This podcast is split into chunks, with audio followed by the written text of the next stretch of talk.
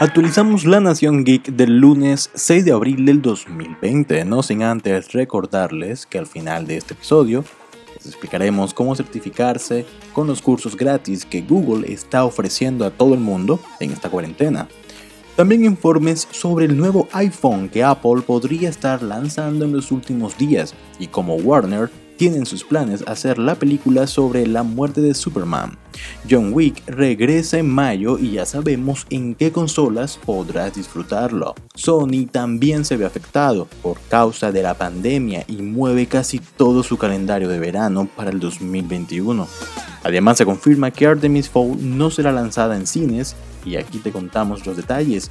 Comencemos con esto. Yo soy Andrés Romero y esto es Nación Geek.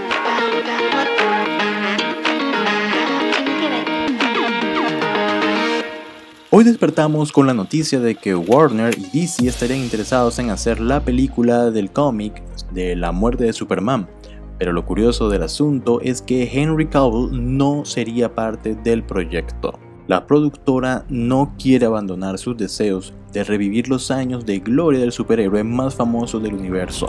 Pero hasta ahora para ellos, Henry Cavill no ha logrado hacerse con el mismo nivel de popularidad que Christopher Reeve tuvo en los 80s interpretando al kryptoniano en la gran pantalla. Para la productora, la muerte de Superman sería una adaptación independiente al universo extendido de DC, tal y como lo fue Joker. De este modo, Henry Cavill no daría vida al hombre de acero.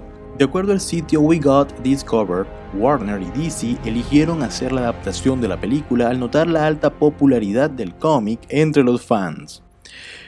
Recordemos que Warner y DC intentaron adaptar este cómic en Batman vs. Superman y también en Liga de la Justicia, pero no fue una adaptación fiel al cómic, lo que generó bastante descontento entre los fans y claramente la crítica también la destruyó por completo. Amanecerá y veremos si será tan buena como lo fue en su momento eh, Joker, también una película muy ajena e independiente, a lo que DC ha venido realizando con su universo extendido.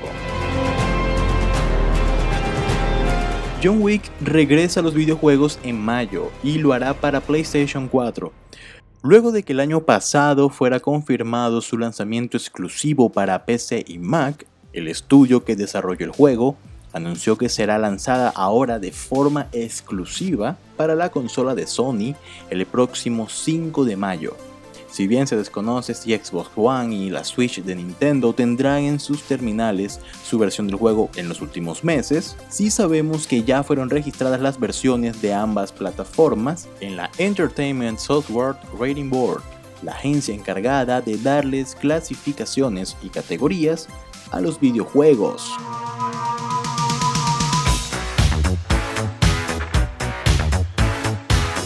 Bueno, desafortunadamente este año no podremos ver la nueva entrega de Ghostbusters, los cazafantasmas, ya que Sony acaba de mover todo su calendario de verano del 2020 para inicios del 2021.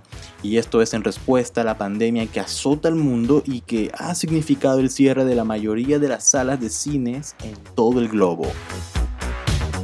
La lista la componen tres películas para ser exactos, la primera de ellas es Morbius, película que íbamos a ver el 31 de julio y ahora toca esperar hasta el 19 de marzo del 2021.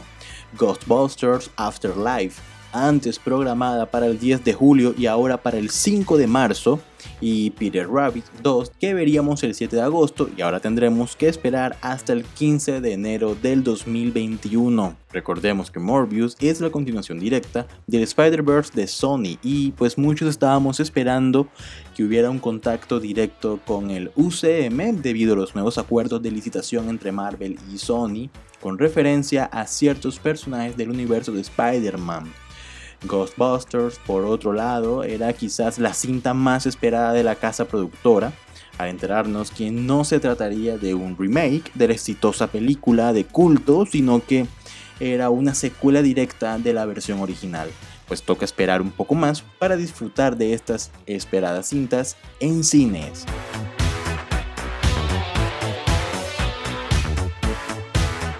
Bueno, Artemis Fowl parece ser el hijo feo de los estudios Disney. La película estaba inicialmente programada para el 9 de agosto del 2019, pero sin dar mayores explicaciones, un día salió del calendario oficial de 2019 y a finales de año se decidió posponer su estreno hasta el 29 de mayo del 2020. Pero con motivos de la crisis del coronavirus, la película será lanzada directamente en la plataforma de streaming de Disney Plus. Yo eh, personalmente creo que la película parece ser simplemente víctima de las circunstancias desafortunadas. Eh, al mismo tiempo, creería que tal vez no generó el impacto deseado en una primera instancia cuando se reveló el tráiler en los diferentes medios, haciendo que Disney decidiera darle prioridad a otros proyectos. Seguramente la cinta encaja muy bien en la plataforma de Disney Plus y aunque aún no cuenta con fecha de estreno oficial, estamos seguros de que podrá verse en la plataforma en algún momento del verano del 2020.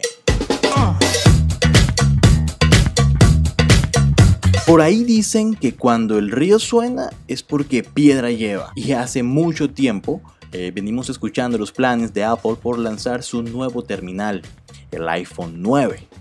Varias fuentes afirman que la empresa de California está lista para hacer oficial el lanzamiento de su nuevo teléfono móvil y al mismo tiempo han dejado de llamarlo el iPhone 9 y simplemente nombrarlo como el iPhone SE 2020 o 2020 del mismo modo, se sabe que el nuevo terminal contará con el cuerpo del iPhone 8 y el hardware de los iPhone de última generación.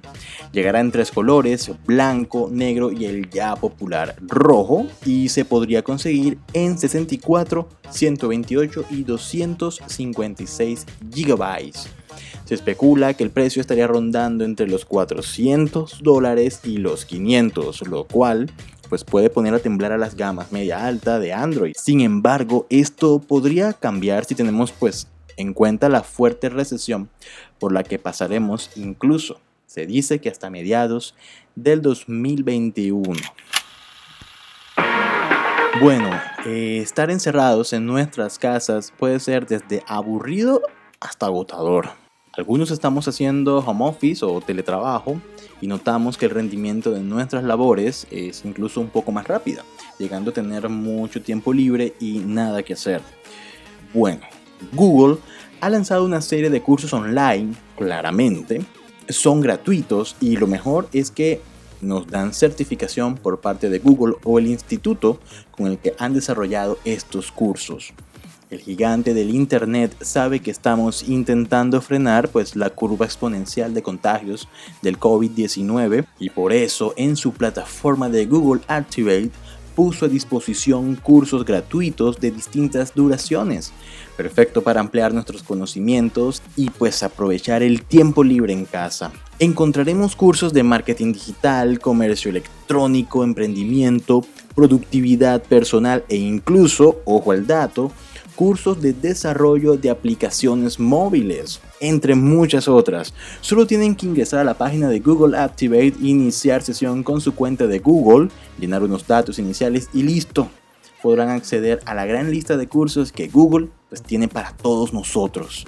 Hasta aquí este capítulo. Recuerden seguirnos en nuestro Twitter como Geek Nación y a mí como Andrés 92 Yo soy Andrés Romero y esto fue Nación Geek.